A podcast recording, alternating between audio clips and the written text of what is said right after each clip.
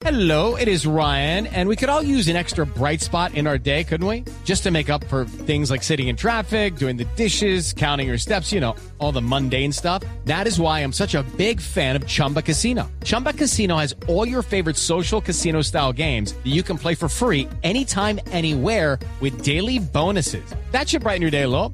Actually, a lot. So sign up now at chumbacasino.com. That's chumbacasino.com. No purchase necessary. BGW. Void were prohibited by law. See terms and conditions. 18 plus. La doctora Olga Lucía Velázquez fue parlamentaria y ha retirado su aspiración y va a ser la próxima superintendencia de vigilancia, un tema que causó una pelea dentro del gobierno Duque. Doctora Velázquez, buenos días. Muy buenos días, Néstor. Muy buenos días a toda la mesa de trabajo y a los oyentes. Doctora Velázquez, ha terminado la polémica con esta decisión suya de, de retirar su nombre. ¿Cuál es su interpretación? ¿Qué fue lo que pasó? Dijo aquí en Blue Radio la semana pasada la ministra de Trabajo que actuaba como ministra de Defensa ad hoc, porque el titular de esa cartera, Guillermo Botero, se declaró impedido. Dijo ella que no estaba de acuerdo con su nombramiento porque su hoja de vida la había llevado Samuel Moreno, que se encuentra en la cárcel, en teoría, por el escándalo de corrupción. ¿Eso es cierto? Primero, agradezco el espacio que me estás dando. Y segundo, decirte que el, el 20 de marzo me reuní en presidencia con el presidente Iván Duque, cita que yo solicité para hablar de cuatro temas que me parecen muy importantes del gobierno y de lo que está pasando en el país. Y el presidente en esa reunión me ofrece me invita a ser parte del gobierno. Yo, de manera legítima, le digo, déjeme analizar, eh, mirar si cumplo requisitos, mirar si no estoy inhabilitada. Y 11 días después, es decir, el 31 de marzo, le envío mi hoja de vida al correo electrónico de presidencia. Él dijo, ¿no trajo su hoja de vida? Le dije, no, pues no vine a pedir empleo, es decir, yo vine para hablar con usted.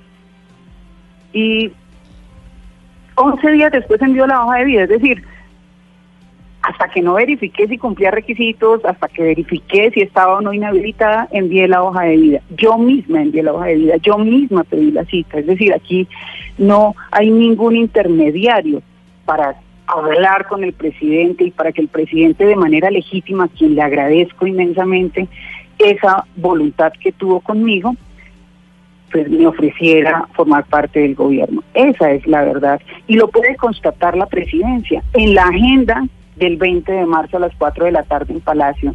Y lo puede constatar que además, a través de mi correo, con varios incluso a, a Blue Radio, yo le envié el, el- porque ya Doctora me Velázquez. Si el presidente Duque Sí. le ofreció a usted el cargo de superintendencia de vigilancia y seguridad, ¿por qué su nombramiento lo tumbó una subalterna del presidente, la ministra de Trabajo? Bueno, esa pregunta, la respuesta no es, no es, no es para mí. Es decir, el gabinete tiene un jefe y es el presidente. Yo respeto la dignidad del presidente. Agradezco la invitación que me hizo a formar parte de su gobierno. Agradezco además que reconozca la trayectoria y experiencia que he tenido a lo largo de mi vida profesional y pública. Y, y eso es lo que yo puedo decir. Las relaciones del gobierno son del gobierno y es el gobierno quien responde. Yo respondo por mis pensamientos, mis actos, mis acciones. Eso es lo, por lo que Sí. yo respondo. Sí, doctora Velázquez, volvamos a el 20 de marzo. ¿Usted qué habló con el presidente? Usted dice que pidió una cita con él porque quería hablar de varios temas. ¿De qué hablaron en esa reunión y por qué el presidente Duque de la nada le ofrece a usted la superintendencia según nos cuenta y le pregunta si llevó la hoja de vida? Bueno, yo creo que el presidente de la nada no, no se le ocurre, sería faltarle al respeto al presidente. Yo al presidente y a la dignidad presidencial la respeto infinitamente. Me encuentro dentro del 90% de los colombianos que quieren que le vaya bien al presidente. Y creo que no es, es de manera legítima como jefe de Estado eh, de conformar un equipo de trabajo que sea eficiente, efectivo y que cumpla con el, las metas de- del gobierno. Cuatro temas que hablar con el presidente. Un tema que le denominé democracia y paz con legalidad, simbología. Yo creo en los símbolos, creo que los símbolos conectan con la mente y el corazón de las personas. Y, y mi recomendación al presidente fue que avancemos más allá de la paloma, más allá del conejo, más allá de la naranja. ¿Cuál es el símbolo que conecta a este gobierno? ¿Qué es paz con legalidad? ¿Cuál es esa simbología que conecta de la paz con legalidad a los colombianos? Aquí no podemos seguir Doctor. con la paz de Santos colocándole eh, apellidos a la paz. Doctora Eso es lo que tiene dividido al país. Doctora Olga Lucía, eh, pero la, ministra de Trabajo se puso a un lado con el tema suyo de su nombramiento, incluso lo dijo la semana pasada en estos micrófonos de Blue Radio. Eh, usted entonces, ¿por qué, qué fue lo que pasó? ¿Por qué finalmente usted declinó el nombramiento? porque al parecer, de acuerdo a algunas interpretaciones eh, del artículo 27 de la ley 909, de la ley 1909, perdón, que es la ley del estatuto de oposición, en ese artículo 27 hay unas causales de, de inhabilidad de participar en el gobierno de partidos políticos que se hayan declarado en independencia. El Partido Liberal al que yo pertenezco se declaró en independencia, razón por la cual eh, una interpretación de esta de este artículo eh, dice que, que estoy inhabilitada porque yo era la directora, la presidenta del partido en Bogotá, y otra interpretación que fue la que a mí me dieron para poder enviar la hoja de vida es que en el artículo 2 de esa ley establecen los niveles. Nivel nacional, es decir, Congreso se declara independencia en oposición o eh, de gobierno con el presidente en nivel eh, gobernación. eh, se declara la Asamblea en independencia, oposición o de gobierno y en el nivel municipal los consejos, razón por la cual los niveles eh, definían cuál sería ese grado de inhabilidad de acuerdo al cargo que ocupara en el partido. Yo ocupaba un cargo de dirección en Bogotá, por tanto no era de ámbito nacional, Pero usted, pero lo cual no interfería. ¿usted ¿sí? renuncia al, al nombramiento porque estaba inhabilitada entonces? Renuncio al nombramiento porque me informan que al presidente le dijeron que si insistía en ese nombramiento, eh, que yo estaba inhabilitada, que iban a generar demandas, presiones, y bueno, yo no le quiero generar ninguna molestia ni ninguna presión al presidente, suficientes las que ya tiene.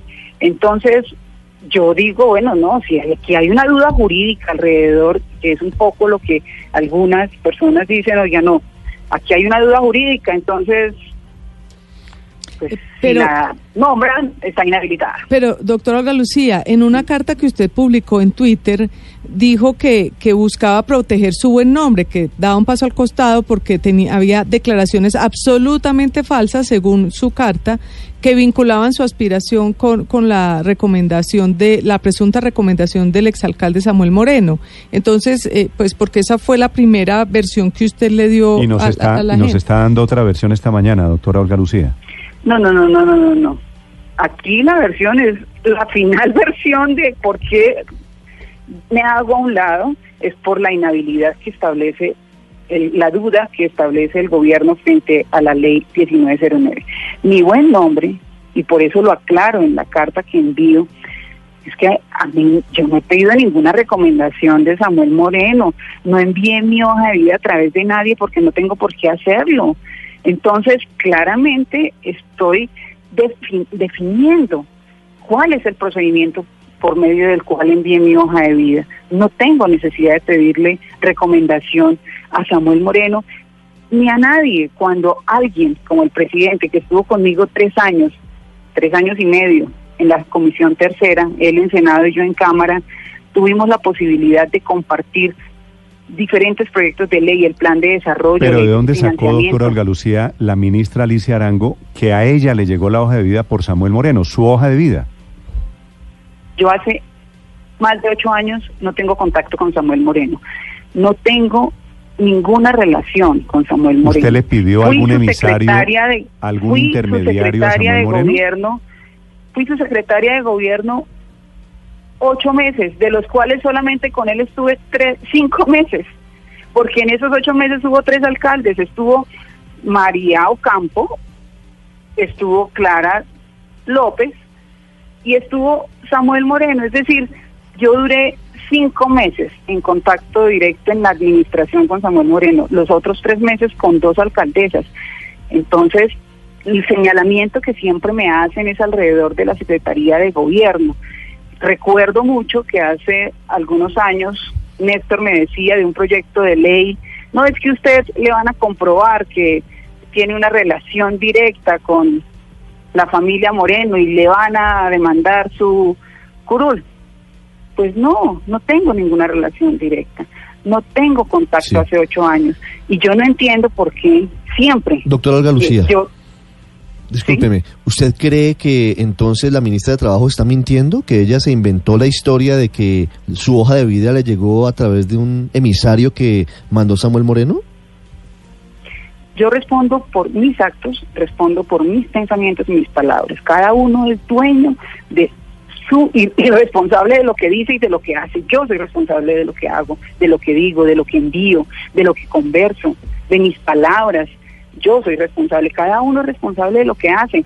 Las responsabilidades son individuales y como le digo, yo respondo por lo mío y lo mío es que estuve el 20 de marzo reunida con el presidente, que envié mi hoja de vida a través de un correo electrónico, que no le pedí recomendación a nadie, incluso una de las grandes discusiones es por qué no fui a la bancada del partido a hablar y decir, oigan, miren, aquí hay un ofrecimiento del, del, del presidente, ¿por qué no me apoyan?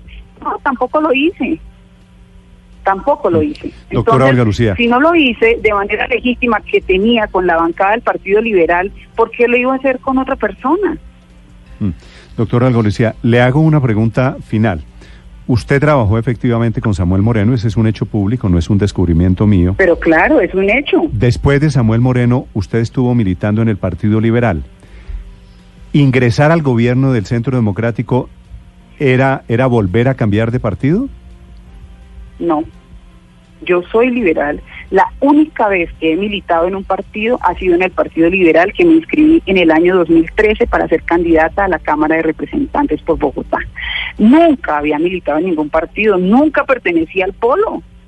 Y creo que esa es una de las grandes molestias políticas. ¿Por qué Olga Lucía Velázquez fue secretaria de gobierno cuando el cargo le corresponde al polo democrático?